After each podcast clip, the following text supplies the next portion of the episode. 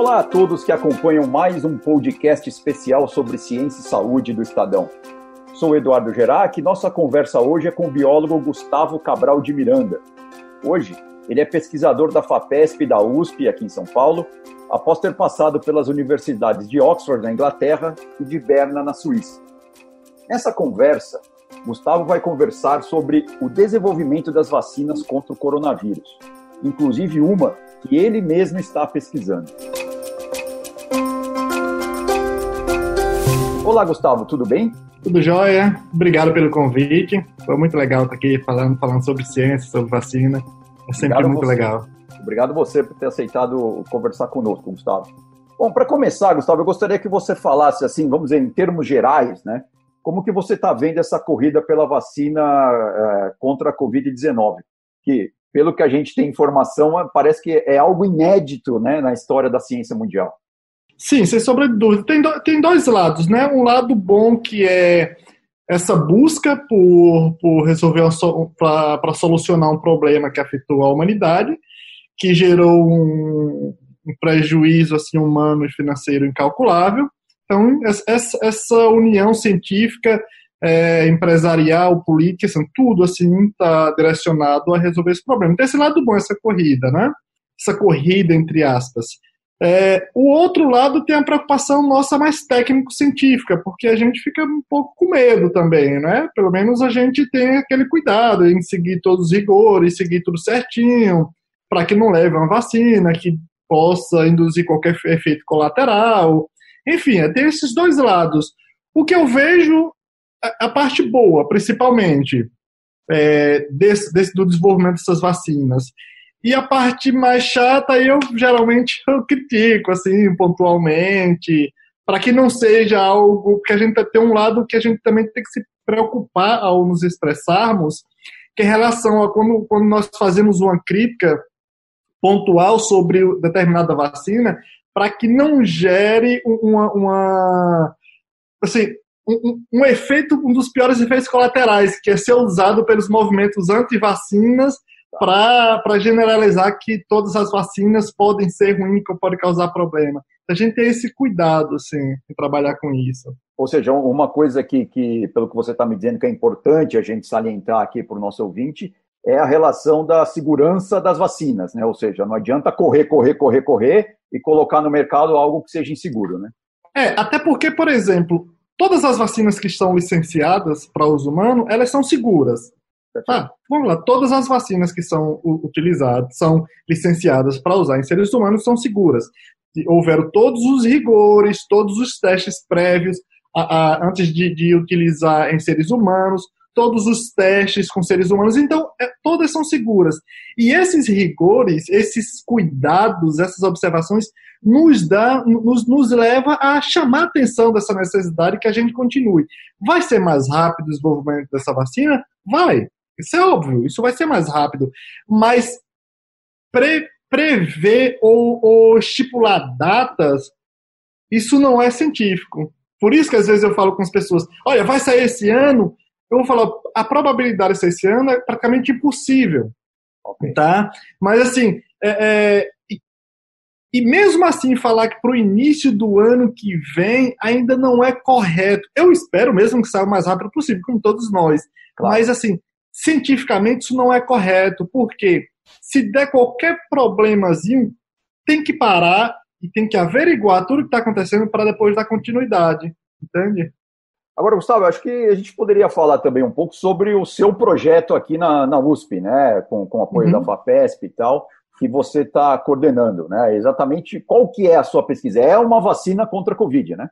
Isso, basicamente, é, ao, ao retornar da Europa no, no, início desse ano, voltei no final do ano passado comecei o início desse ano, eu voltei para desenvolver novas tecnologias aqui no Brasil. Esse foi o suporte que a FAPESP me deu. É, você vem para desenvolver novas tecnologias. É, a princípio, a ideia é utilizar para o desenvolvimento de vacinas contra é, chikungunya e contra zika vírus. Mas é uma coisa que foi interessante, quando eu propus o projeto, no finalzinho tinha uma observação, no final, é, a, a, o propósito do projeto em desenvolver, esses, além desses alvos que, que, é um problema que nós, nós sofremos aqui no Brasil, na América Latina, claro. em diversos outros lugares do mundo, é desenvolver tecnologias nacionalmente que possa ser replicado para outros alvos. Aí no primeiro dia eu comecei trabalhando lá, lá do, do, da parte final, de ter que replicar para o outro alvo que foi para o coronavírus. Então foi desde o primeiro dia que houve essa adaptação do projeto. Eu, eu comecei o projeto lá do final, que foi essa readaptação, Tá e pronto, é, é, o que nós estamos trabalhando, desenvolvendo novas tecnologias tal, e aplicando também para o coronavírus. E, e, o estágio do projeto hoje é, é qual, Gustavo? O estágio a gente está trabalhando com essa parte de experimentação animal, do, com, parte, com as vacinas do coronavírus, mas é, assim, as pessoas perguntam, é só o coronavírus? Eu falo, eu, é praticamente impossível ser só o coronavírus. É, é o que dá, é o que o trabalho está direcionado muito mais para o coronavírus, mas é complicado em falar para um estudante que está fazendo doutorado, dois, três, quatro, que tudo parou. Então, assim, também a gente continua trabalhando não na mesma intensidade, a equipe está mais direcionada ao coronavírus, mas também nós estamos é, trabalhando com as plataformas aplicadas para o Zika, para o chikungunya, porque basicamente, sem sombra dúvida, são as minhas melhores vacinas. Fácil, porque já, já tem um estudo já previamente. Então, assim, a gente está com essa equipe, está tá fazendo um alicerce muito bonito, assim, tá muito legal.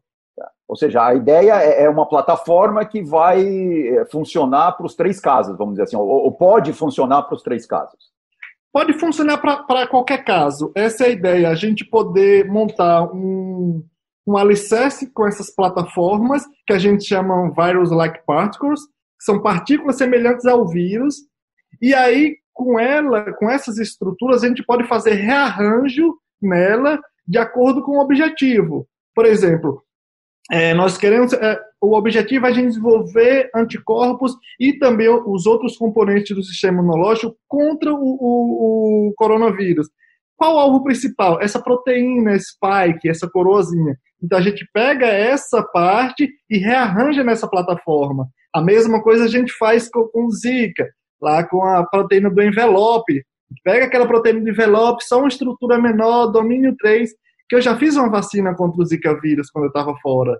Entendi. Então, basicamente, eu, eu peguei e rearranjei tudo, rearranjei para fazer aqui pertencer a nós, porque o que a gente faz fora não pertence a nós.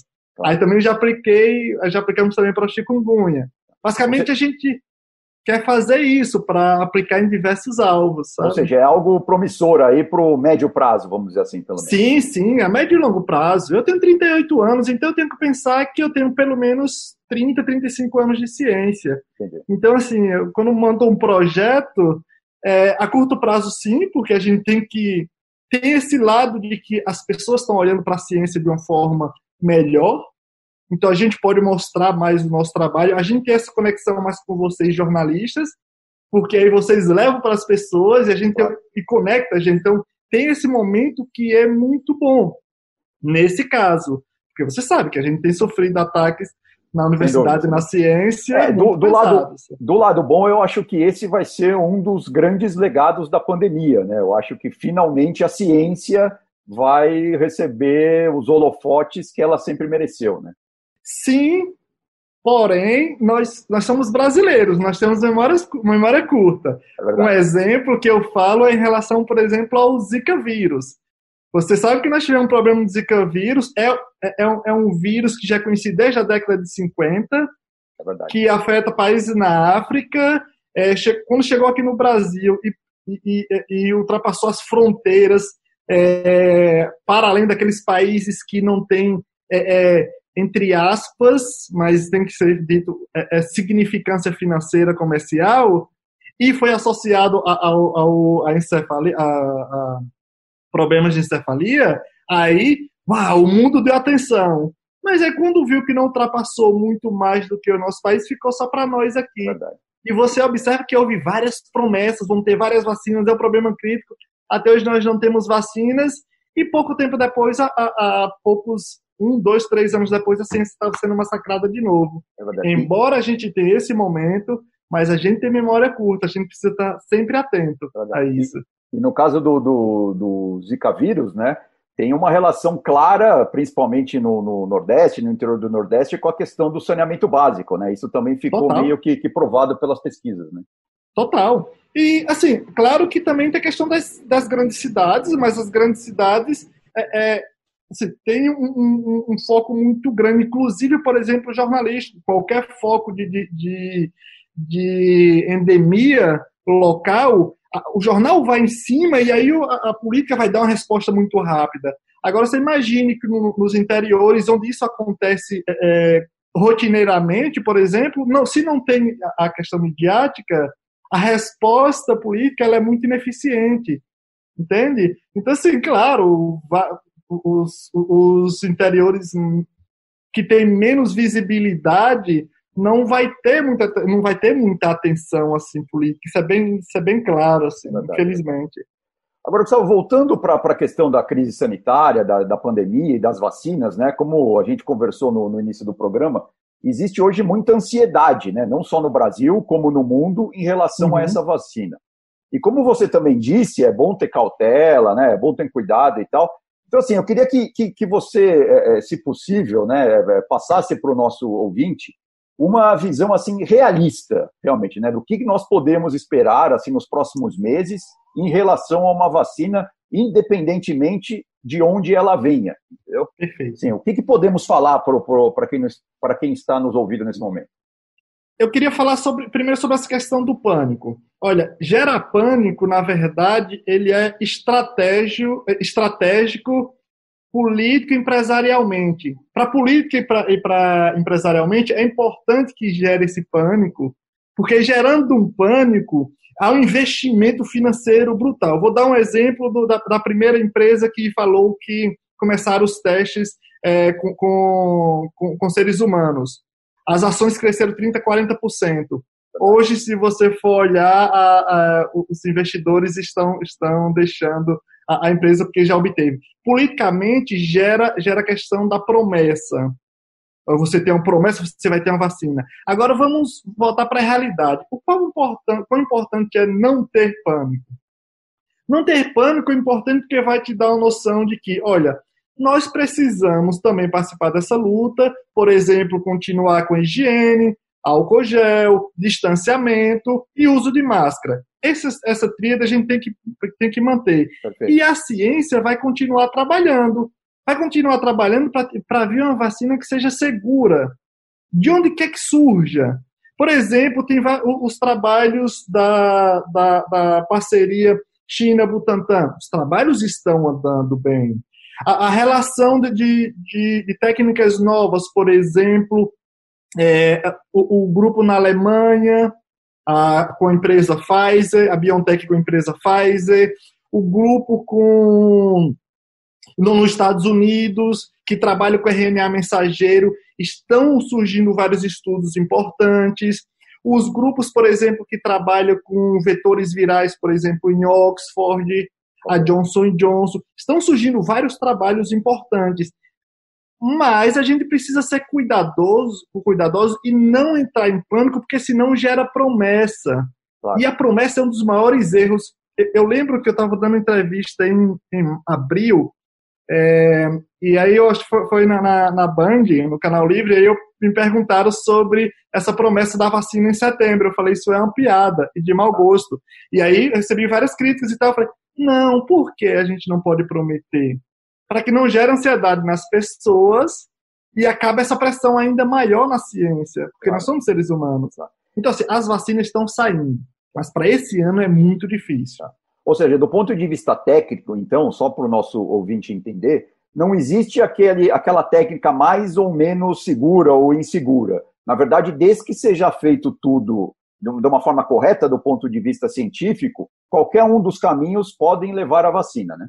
Perfeito, perfeito. Qualquer um dos caminhos podem levar à vacina. Qual o, o nosso cuidado? Por exemplo, quando se fala em vírus inativado, eu vou usar essa expressão vírus morto só para que as pessoas claro. compreendam melhor, mas vírus, na verdade, não pode ser morto, porque vírus não tem vida fora da célula. Mas eu vou usar essa expressão vírus morto. Vai o grupo que trabalha com, com Butantan e, e China. O que que acontece? Essa, essa técnica é uma técnica antiga. Então a gente sabe o que pode acontecer de efeito colateral a longo prazo. Perfeito. Então isso é, um, é, uma coisa boa. Mas também nós sabemos a, as limitações. Ninguém espere uma vacina que dê uma, uma, uma eficácia muito grande, tá? Nesse caso. Mas nós já sabemos os efeitos a longo prazo. Tem um lado bom. Essas outras técnicas não são técnicas que foram licenciadas, que têm vacinas previamente licenciadas, então nós temos que ter um cuidado maior quando pensar em, em médio e curto prazo, desculpa, em médio e longo prazo, porque não são técnicas que já foram licenciadas e são acompanhadas por décadas, por exemplo. Então tem que ter o cuidado. E por isso tem que seguir os rigores para que a gente supra, por exemplo, aquela necessidade básica estipulada pela Organização Mundial de Saúde, que é que seja uma vacina que induza a resposta imunológica pelo menos por seis meses, protetora, protetora pelo menos por seis meses, que não tem, não precise mais do que duas doses. Entende? Então tem esses fatores que são importantes, porque qualquer uma dessas vacinas pode, pode imunizar bilhões de pessoas. Quando a gente fala bilhão de pessoas, a gente precisa entender que a gente precisa acompanhar essas pessoas claro, claro. pós-vacina. E, não vai então, haver uma vacina. E não, desculpa interromper, e não vai haver uma vacina 100% eficiente, né? Não, não, isso, isso esquece. A própria Organização Mundial de Saúde, e eu estou citando muito a Organização Mundial de Saúde, eu só quero fazer um adendo, porque tem também um ataque às organizações por causa de possível erro de uma pessoa que fez essa citação, aquela citação não estava certa. A Organização Mundial só é de extrema importância para conectar a, a, as nações e poder gerar algo seguro para a sociedade. Então, por isso que eu cito, é, nesse caso, a Organização Mundial de Saúde. É, nesse caso, por exemplo, de eficácia, uma vacina tem que ter no mínimo 50% de proteção, tá? estipulado pela Organização Mundial de Saúde, e os países é, concordaram com isso, que na verdade o mínimo seria 70%, mas que pode até ser aceitável é, 50%. Uma dessas, né, algumas dessas discussões, eu tenho comentado que já temos pressões empresariais, políticas, para levar a vacina com, com uma eficácia menor do que isso, falaram até 30%, porque pode salvar muita vida. E aí eu questionei, eu falei, não. Por quê? Você imagine que esses 30% seria eficiente, salvaria muita vida, se as pessoas continuarem, continuassem com a mesma rotina de hoje, mas não vão continuar. Claro. Então, por isso, a gente tem que discutir para que uma vacina seja, no mínimo, 50%, como foi estipulado pela própria Organização Mundial de Saúde. Olha, Gustavo, agradeço demais, nosso tempo já, já estourou aqui e tal, mas para encerrar, eu gostaria que você, fala, que você falasse um pouco sobre a sua trajetória profissional. Você é do interior da Bahia, é isso? Isso, eu nasci, eu nasci em Crenguém, é, bem no interior da Bahia. É, eu concluí o segundo grau aos 22 anos, que tinha que trabalhar anteriormente, né? É. Não, assim, não vem de família que eu tinha condições de estudar.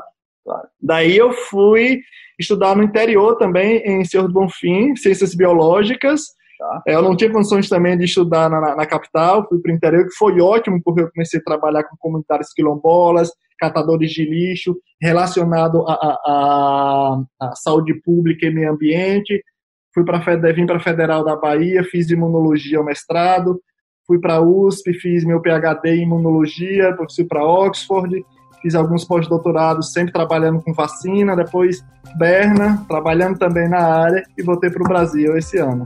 Maravilha, tá legal. Gustavo, muito obrigado então mais uma vez, viu, por ter nos atendido e até uma, uma próxima oportunidade. Não, prazer enorme compartilhar, colaborar com informações assim, cuidadosas, né? E conta comigo, sempre estarei à disposição. Um prazer enorme. Muito obrigado. Esse foi mais um podcast especial sobre ciência e saúde produzido pelo Estadão. Muito obrigado por ficarem conosco e até uma próxima. Tchau.